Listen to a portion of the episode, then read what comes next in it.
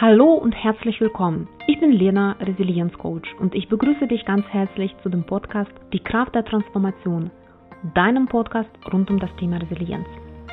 Zurück aus der Sommerpause habe ich heute zu Gast eine sehr beeindruckende Person, die für mich persönlich ein Aufstehmännchen oder besser zu sagen ein Aufstehweibchen symbolisiert. Für Fayekle hatte es nicht einfach in ihrem Leben. Angefangen mit Kindheit, und dann später kam noch die Krebserkrankung in ihrem jungen Alter. Doch Fefa hat nie aufgegeben, sondern ist immer wieder aufgestanden und hat weitergekämpft. Was ihr dabei hilft und wie alle diese Widrigkeiten sie stärker gemacht haben, erzählt sie mir in unserem Gespräch. Ich hoffe, du wirst für dich aus diesem Interview auch einige Impulse und Inspirationen mitnehmen. Daher wünsche ich dir ganz viel Freude beim Hören.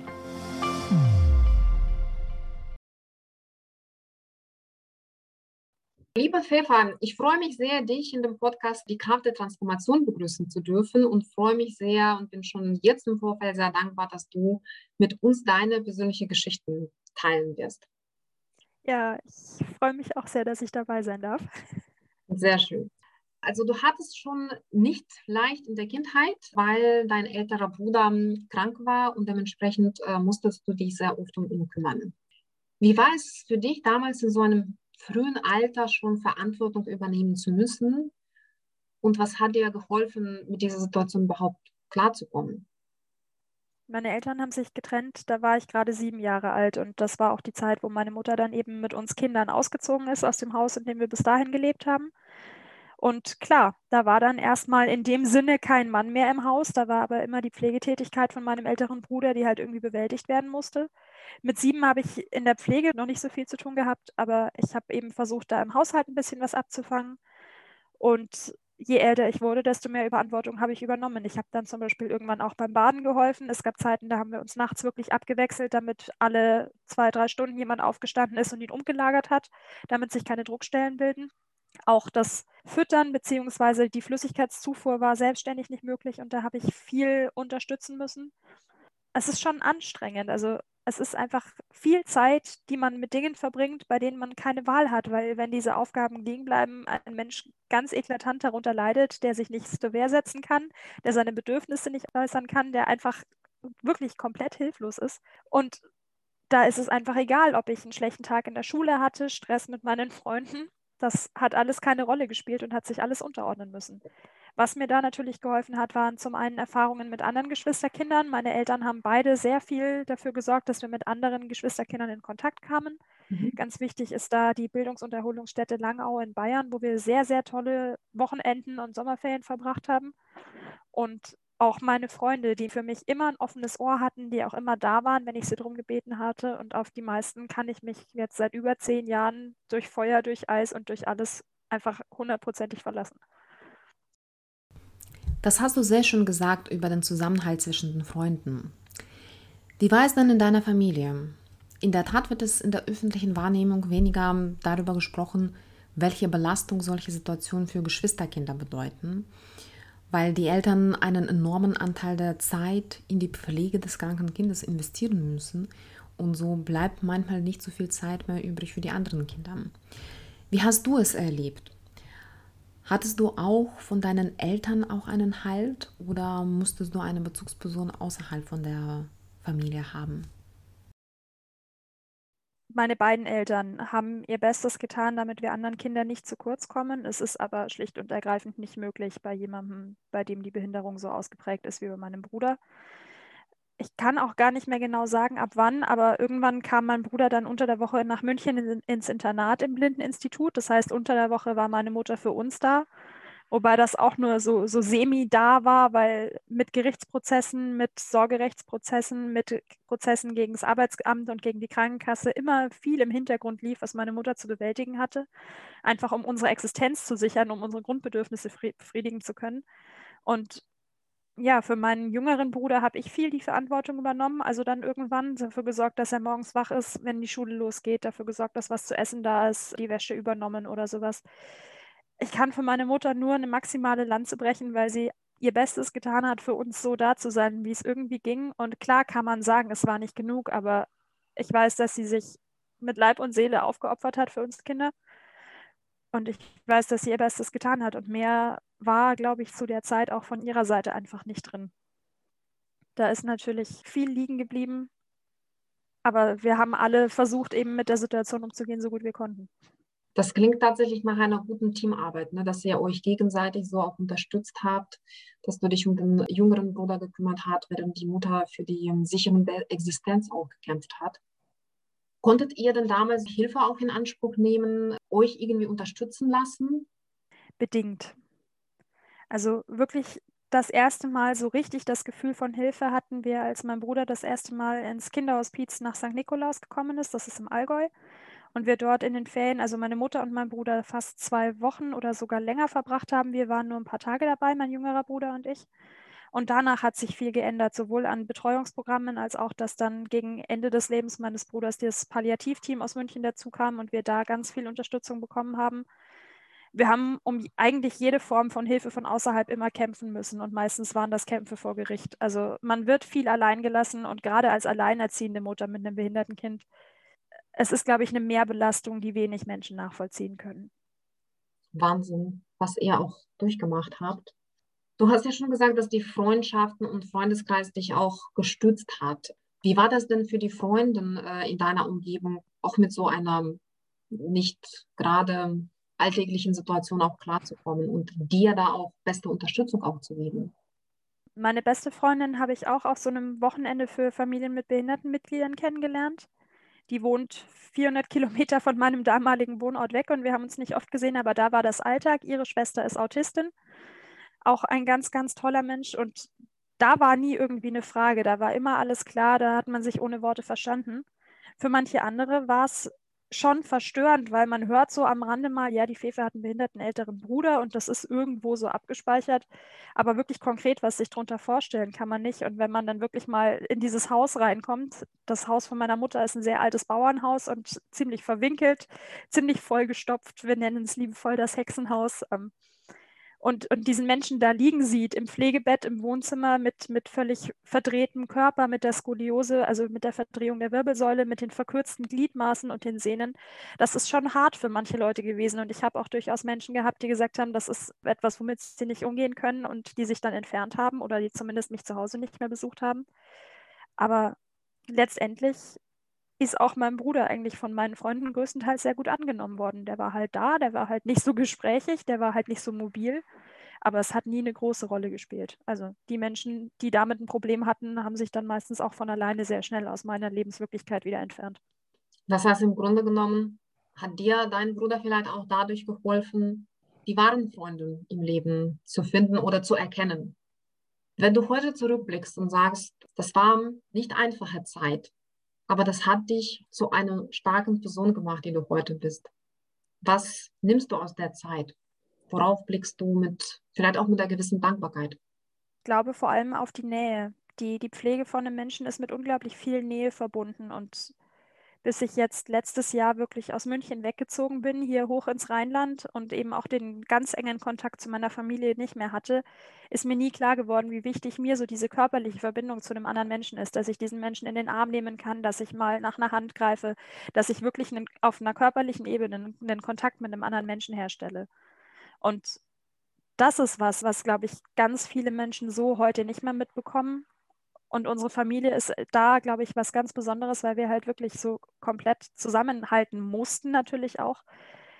Aber auch, weil das uns eben was mitgegeben hat, was viele, glaube ich, nicht erfahren. Für meine Mutter ist es gerade ganz, ganz schwierig, jetzt wo alle Kinder aus dem Haus sind. Das war natürlich nach dem Tod von meinem Bruder schon sehr schwierig für sie, sich da umzugewöhnen. Aber jetzt, wo sie ganz alleine in diesem Haus ist, das war eine harte Umstellung für sie, damit erstmal klarzukommen. Das kann ich vorstellen und vor allem auch die Kinder auch gehen zu lassen. Ne? Aber ihr bleibt trotzdem in Kontakt und die Nähe, auch jetzt vielleicht nicht die direkt körperliche, ist auf jeden Fall da. Das hat euch für immer zusammengeschweißt, oder? Ja, wir sind zwar räumlich weiter auseinander, aber ich glaube, wir sind uns emotional und einfach auch zwischenmenschlich deutlich näher gekommen durch den Abstand. Wir haben einen anderen Umgang miteinander, der nicht mehr so viel in den, in den Knoten von früher festhängt und in den Mustern von früher festhängt, sondern da, da kam was Neues bei raus. Sehr schön. Wie war das denn für dich in der Kindheit auch so eine Belastung zu Hause zu haben und dann parallel auch noch die Schule? Was hat dir geholfen, trotzdem noch die Schule zu besuchen, dann vermutlich gute Leistungen auch zu erbringen? so auch ein Stückchen Normalität auch zu haben? Die Belastung zu Hause ist ganz, ganz schwer zu erklären, weil ich kannte es ja nie anders. Mein Bruder ist älter als ich, ich bin mit ihm aufgewachsen. Das war Normalität.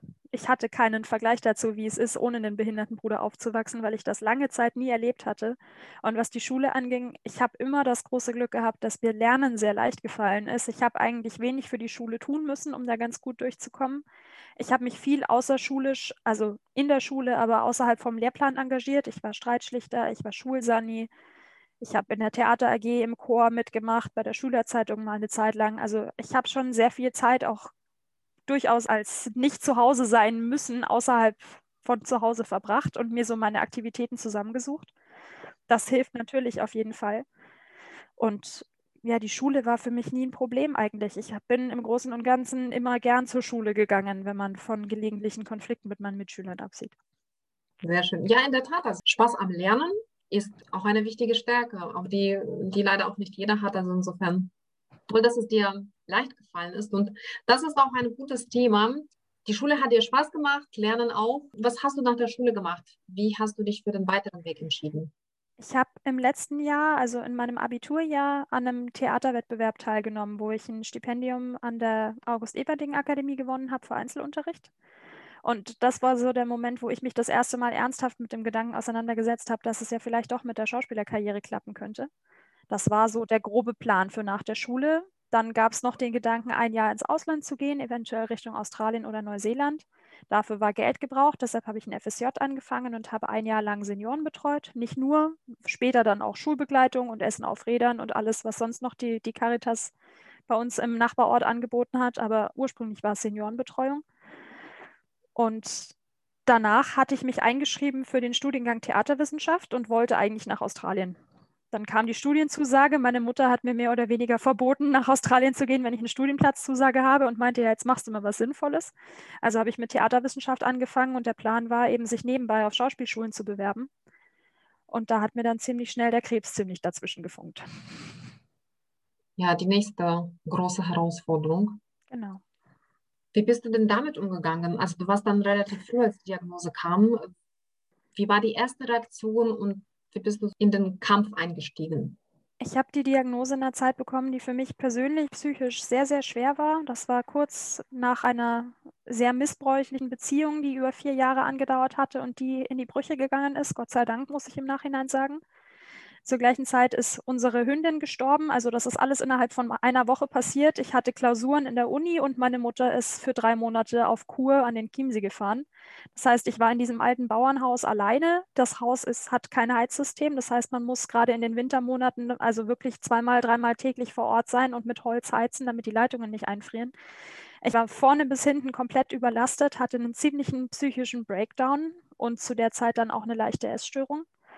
Und als die Krebsdiagnose kam, war meine erste Reaktion tatsächlich Erleichterung, weil ich dachte, okay, das ist ein Weg aus diesem Leben raus, den mir niemand übel nehmen kann. Wenn ich diesen Kampf verliere, kann mir wirklich keiner mehr böse sein.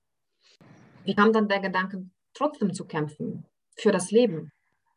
Ich habe damals gesagt bekommen, ich habe wahrscheinlich nicht mal mehr ein halbes Jahr. Und ich habe dann angefangen, so ziemlich auf alles zu pfeifen und einfach das gemacht, worauf ich Lust hatte.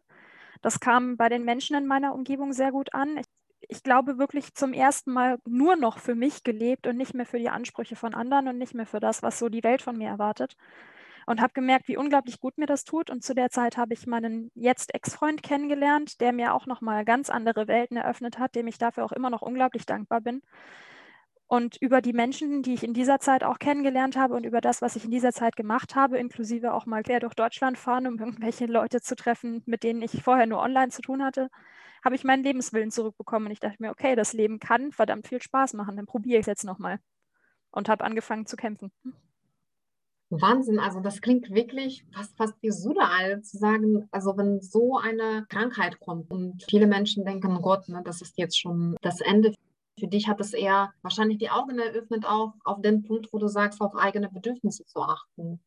Und ich kann mir vorstellen, das war von Kindheit an wahrscheinlich nicht einfach, wenn da die Verantwortung für einen älteren Bruder war und seine Bedürfnisse im Vordergrund standen. Insofern war das, man würde sagen, Game Changer. So blöd das auch klingt, aber das hat dir dann tatsächlich Perspektivenwechsel auch gegeben. Und dann kam auch der Lebenswillen.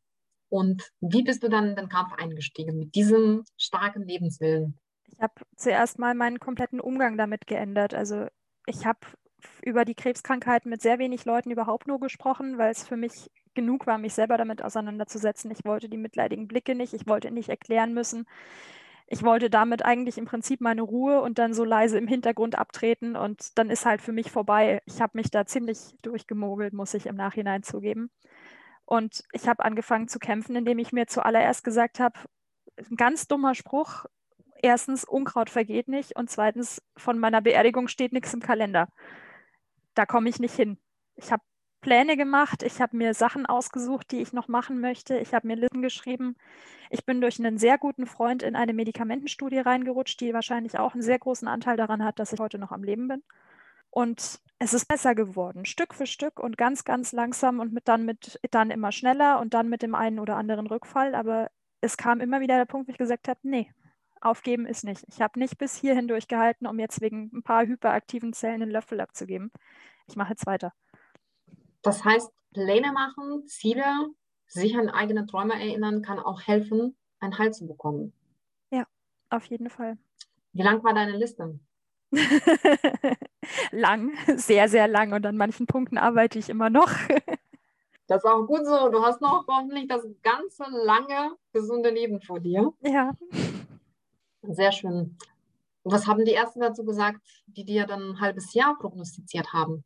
Mit der Einstellung, die ich zu dem Zeitpunkt hatte, als die Diagnose kam, wäre ich mit dem halben Jahr wahrscheinlich noch gut weggekommen. Ich wollte nicht mehr. Ich war psychisch, körperlich einfach am Ende und ich wollte nicht mehr.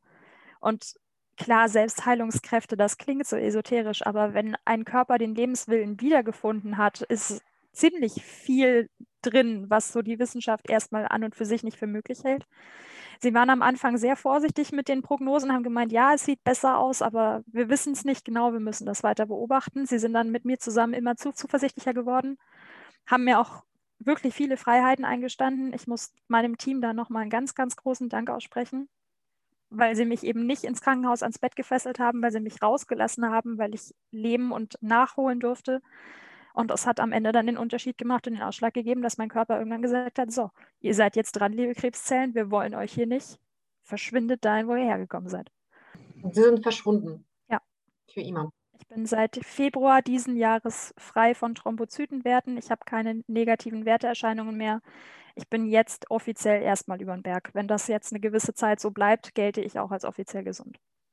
Dann drücke ich ganz fest die Daumen, dass es tatsächlich so bleibt, weil du noch ganz, ganz viele Träume und Ziele vor dir hast, auf die wir gleich auch nochmal eingehen.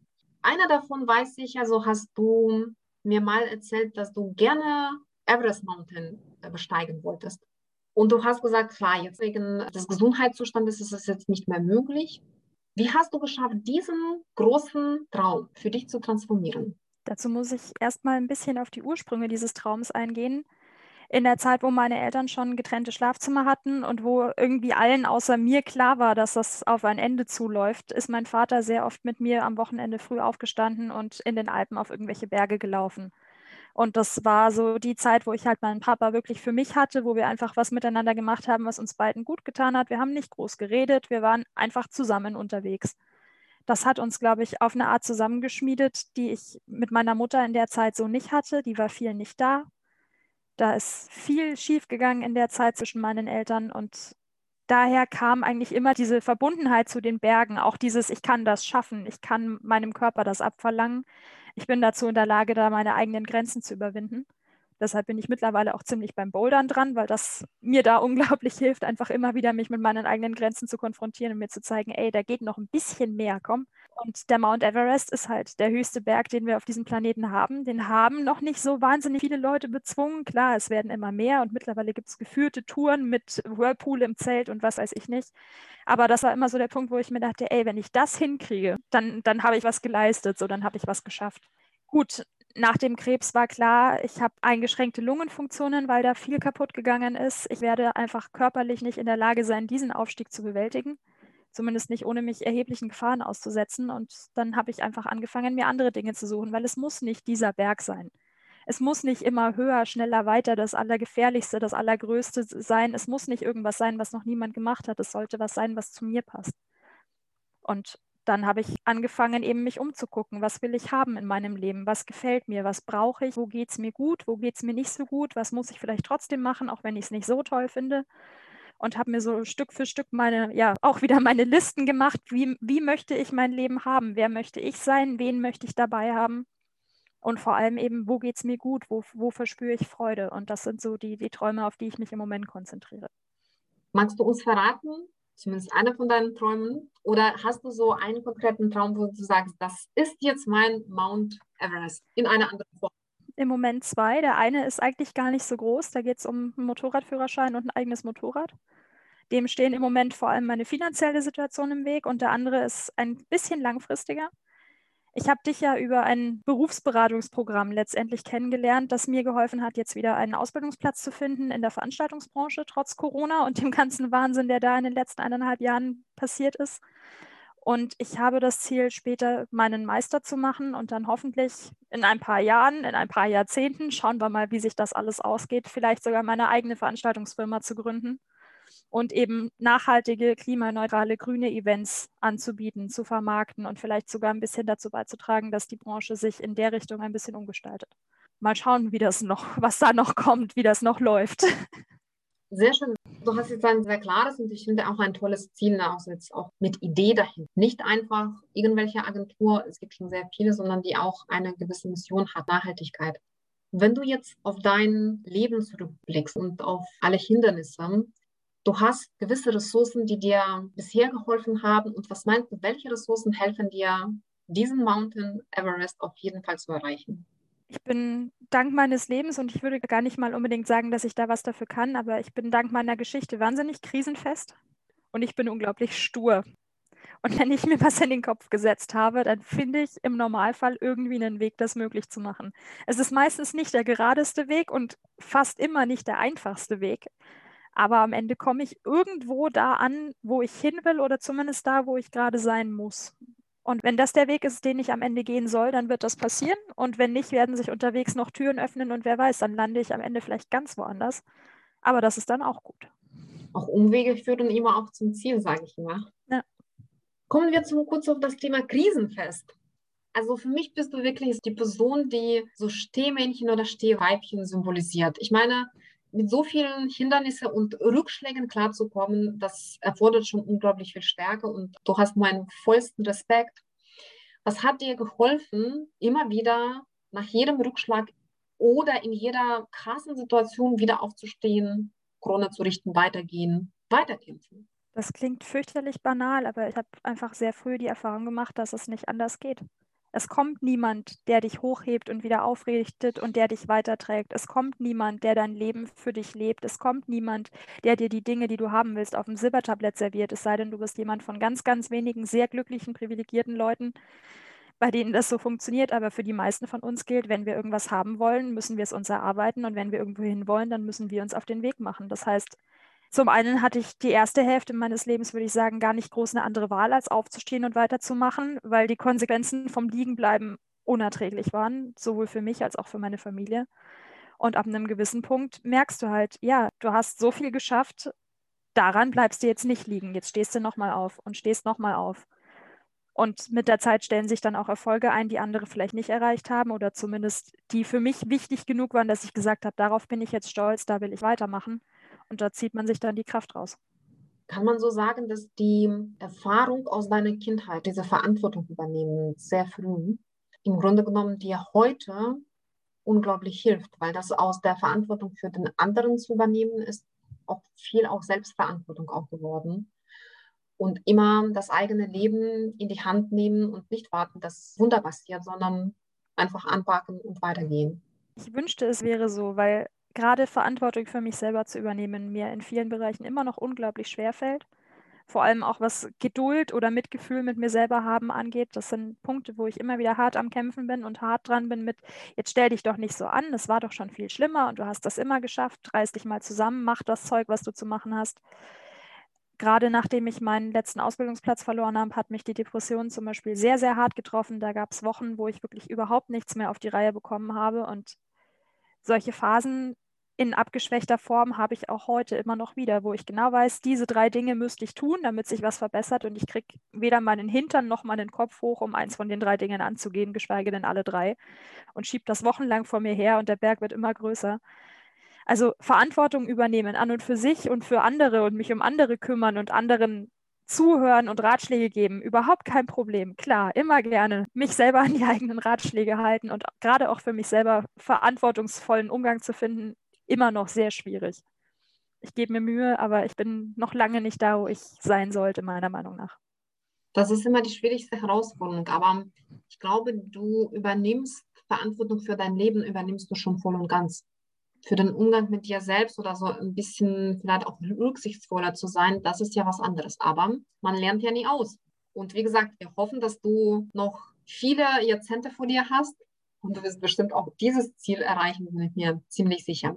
Du hast auch gesagt, dass du für dich die Liste hast. Und ich glaube, das ist schon ein wichtiger Schritt, einen Plan für sich zu haben. Wie stehe ich auf? Wie bist du zu diesem Plan gekommen? Die depressiven Schübe kommen zumindest bei mir selten ohne Auslöser. Und meistens weiß ich, was ich tun müsste, welche Stellschrauben ich drehen müsste, welche Dinge ich endlich mal angehen müsste, damit sich was verbessert. Dann tatsächlich aber auch die Energie zu finden, diese Dinge zu tun, ist eine ganz andere Geschichte. Das stimmt, da gebe ich dir vollkommen recht. Aber gut, dass du zumindest plan, du hast ähm, viel Verständnis auch für dich, für die Mechanismen, die das auslösen. Und dadurch, dass du auch unglaublich viel auch Lebenswillen hast, findest du bestimmt auch die Wege und Energie und Motivation, das auch anzupacken. Und du schaffst das immer wieder. Du hast schon Erfolgserlebnisse. Mein Ethiklehrer an der Berufsschule hat in München mal gesagt, dass Glücklichsein eine Entscheidung ist. Und das ist ein Satz, der ganz stark bei mir hängen geblieben ist. Ich kann zum Beispiel rausschauen und ich kann mich ärgern, dass es regnet, weil es ist nass und es ist kalt und es ist grau und die Sonne scheint nicht. Ich kann mich aber auch freuen, weil es Regentropfengeräusche gibt und weil es Pfützen gibt und kann mich verhalten wie ein kleines Kind. Und gerade diese, diese kindische Freude, egal ob die über Pfützen ist oder über Schafe oder über Hunde oder über Blätter, ich kann mich über jeden Blödsinn mittlerweile freuen. Ich habe mir auch angewöhnt, fast immer eine Packung Seifenblasen bei mir zu haben und damit auch gerne mal andere Kinder zu, ja, ich nenne es jetzt mal überraschen. Ähm, das ist eine schöne Idee. Also gerade gerade schreiende Kinder in der Bahn nach der Arbeit. Ich kann mich über das schreiende Kind ärgern oder ich hole meine Seifenblasen raus und auf einmal ist das Kind mit Gucken beschäftigt und ist still. Und man findet Wege, wenn man sich vornimmt, sich über Dinge zu freuen und über Dinge glücklich zu sein. Klar, das muss man üben und das klappt nicht von heute auf morgen und es gibt Tage, da kriege ich das auch nicht hin. Aber es hilft unglaublich, wenn man sich ganz viele kleine Dinge sucht, über die man glücklich und über die, für die man dankbar ist. Definitiv. Das sehe ich genauso wie du. Ich nenne das immer Glücksmoment in jedem Tag. Wir können uns immer ganz bewusst entscheiden und wir zumindest einen winzigen Moment in jedem Tag finden, über das wir uns freuen können. Und wenn wir uns morgens noch dafür entscheiden, dann schärfen wir schon unseren Blick auf die Dinge, die uns erfreuen und äh, nicht auf die Dinge, die uns eventuell ärgern können. Aber danke für den Tipp, Seifenblasen. Ich habe viele zu Hause, aber die noch dabei zu haben, finde ich auch eine gute Idee. Das ist tatsächlich, kann dir auch Freude geben und den anderen Menschen, zumindest, also auf jeden Fall den Kindern in der Umgebung. Noppenfolie ist auch was ganz, ganz Tolles. Also diese, diese Blasenfolie zur, zur bruchsicheren Verpackung. ja, stimmt, ja. Da sitzt man dann da und macht die Blasen kaputt. Das kann auch sehr beruhigend sein. Das ist auch eine gute Idee. Ja. Wenn man aus so einem anstrengenden Tag zur Ruhe kommen möchte. Ich habe auch welche zu Hause. Da schmeiße ich die nicht weg. Jetzt weiß ich, wozu ich sie auch noch gut gebrauchen kann. Oder tatsächlich Tiere. Also unser Hund hat für uns da einen ganz großen therapeutischen Beitrag geleistet und das ist immer noch so.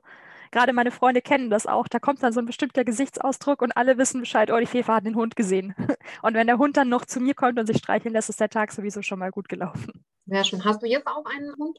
Leider nicht. Das ist während der Ausbildung schon allein vom Geld, aber auch von der Zeit her nicht drin. Und auch später Veranstaltungstechnik ist ein sehr, ja, ist, ist kein 9-to-5-Job. Wir haben sehr, sehr unregelmäßige Arbeitszeiten. Wir sind auch öfter mal länger auf Reisen und ich weiß nicht, ob ich das mit der verantwortungsvollen Umgang mit einem Haustier unter einen Hut bekomme. Was wir viel gemacht haben, was mein Freund auch ganz toll macht, ist, dass wir gucken, dass wir mit Tierheimhunden spazieren gehen und ich näher mich halt auch allem, was sich auf der Straße so halbwegs in meine Richtung bewegt und wo die Herrchen dann so ein bisschen die Zustimmung geben. Also wenn mir auf der Straße, in der Bahn oder sonst wo ein Hund über den Weg läuft, dann habe ich den meistens früher oder später auf dem Schoß. Sehr schön. Du hast erwähnt, dass der Hund auch therapeutische Bedeutung für die ganze Familie gespielt hat. Das hat also, ihr hattet schon immer auch als Kinder hattet ihr schon Hunde. Ich bin mit Jagdhunden groß geworden von meinem Großvater. Das ist allerdings weniger ein Kuschelhund, sondern das ist tatsächlich ein Nutztier, wenn man das so abwertend sagen darf. Und nach der Trennung, beziehungsweise ein paar Jahre nach der Trennung, hat sich das dann ergeben, dass ein Freund von meiner Mutter auch wegen Reisetätigkeit, allerdings für die Filmbranche, seinen Hund abgeben musste. Die war dann erstmal eine Zeit lang bei uns über ein paar Wochen und irgendwie ist sie dann bei uns geblieben und hat mich durch sehr schwierige, sehr dunkle, sehr schöne Zeiten begleitet. War immer da. Ja, die Loyalität, die ein Hund einem entgegenbringt und die Liebe ist, glaube ich, schwer vergleichbar mit irgendwas anderem. Sehr schön, dass dich auch so in schweren Zeiten auch nicht nur gute Freunde und, und Familie begleitet hat, sondern auch Hund, der auch ja Teil der Familie auch war. Das soziale Netzwerk heißt nicht nur aus den Menschen, sondern auch Tiere können auch dazu wichtige Bezugswesen. Fefa, wenn du jetzt zurückblickst, du bist jetzt 26, wenn ich das richtig im Kopf habe, wenn du jetzt zurückblickst, nun sagen wir mal zehn Jahre zurück, was würdest du aus der heutigen Perspektive deinem jüngeren Ich, der 16-jährigen Fefa, auf den Weg mitgeben? Das ist gar nicht so einfach. Es gibt wenig, was ich bereue tatsächlich so im Nachhinein weil das alles dazu geführt hat, dass ich heute der Mensch bin, der ich heute bin. Das klingt jetzt auch sehr klischeehaft, aber gerade jetzt das letzte Jahr hat mich von der Entwicklung her unglaublich weitergebracht, hat mich auch meinen Zielen sehr, sehr viel näher gemacht. Ich habe Sprünge gemacht, die hätte ich mir noch vor zwei Jahren nicht mal vorstellen können. Und ich bin bis zu einem gewissen Grad stolz auf die Entwicklung, die ich hinter mir habe. Ich bin unglaublich froh über den Punkt, den ich jetzt gerade erreicht habe. Ich sehe mit sehr viel Hoffnung auf die nächsten Wochen, auf die Zukunft. Am Montag fängt eben, wie gesagt, meine Ausbildung auch wieder an. Ich bin sehr gespannt und aufgeregt. Ich weiß nicht, ich könnte mir natürlich jetzt zum Beispiel selber raten, das mit der Uni bleiben zu lassen und direkt mit der Veranstaltungstechnik anzufangen. Und dann wäre ich jetzt schon fertig ausgebildet, hätte vielleicht sogar meinen Meister schon, würde ganz anders im Leben stehen. Aber ich weiß gar nicht, ob mit ohne den Vorlauf, den ich hatte, das für mich zum Beispiel die richtige Entscheidung gewesen wäre ich glaube, im Großen und Ganzen bin ich immer wieder an den Punkten angekommen zu der Zeit, wo ich da sein sollte. Und das passt im Großen und Ganzen alles so. Danke für die Antwort. Also die Frage ging jetzt nicht so sehr in die Richtung, was man bereut, aber ich finde es auch gute Perspektive. Ne? Und vielleicht kann man auch sagen, hey, es ist gut alles, wie es ist. Lasse dich darauf ein. Verlasse dich auf das Leben. Was ich meinem jüngeren Ich sagen könnte, ist, es geht alles vorbei. Die guten wie die schlechten Sachen und du hast bis jetzt alles durchgestanden, du wirst weiter alles durchstehen. Verlier den Glauben an dich selber nicht so schnell. Sehr schön. Und wenn du jetzt nach vorne schaust, 30 Jahre, sagen wir mal, was würdest du dann deinem älteren Ich sagen? Pass auf deinen Rücken auf, den brauchst du noch. nee, ich, ich weiß es tatsächlich nicht. Ich kann es fällt mir ganz, ganz schwer, so die weiter entfernte Zukunft mir vorzustellen. Klar, Ausbildung und Berufsschule, das ist jetzt erstmal das, was wichtig ist. Aber danach liegt alles noch sehr im Nebel und ich habe keine Ahnung, wie sich dann das alles genau ergeben wird. Da bin ich noch nicht.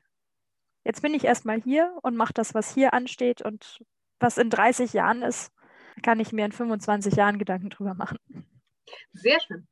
Was siehst du dann in fünf Jahren? Hoffentlich eine abgeschlossene Ausbildung und hoffentlich eine Eintragung für die Techniker- oder Meisterschule. Und an welches Gefühl denkst du jetzt in fünf Jahren? Was spürst du? Hm. Ich habe natürlich ein bisschen Angst, den Herausforderungen dieses Berufs gesundheitlich nicht ganz gewachsen zu sein. Aber ich weiß, dass da ganz viele tolle Kontakte, ganz viele tolle neue Baustellen, neue Ideen, neue Erlebnisse, neue kreative Umsetzungsmöglichkeiten auf mich zukommen.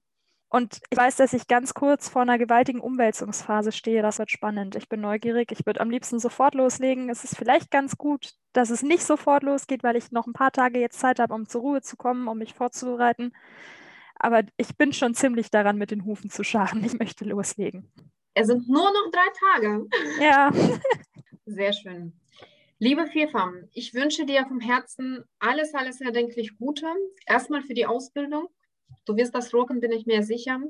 Aber natürlich auch für das weitere Leben, gute Gesundheit, Erfüllung aller Träume.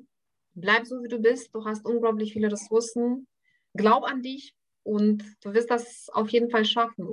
Ich bin gespannt und ich hoffe, dass wir vielleicht in 30 Jahren noch miteinander sprechen werden.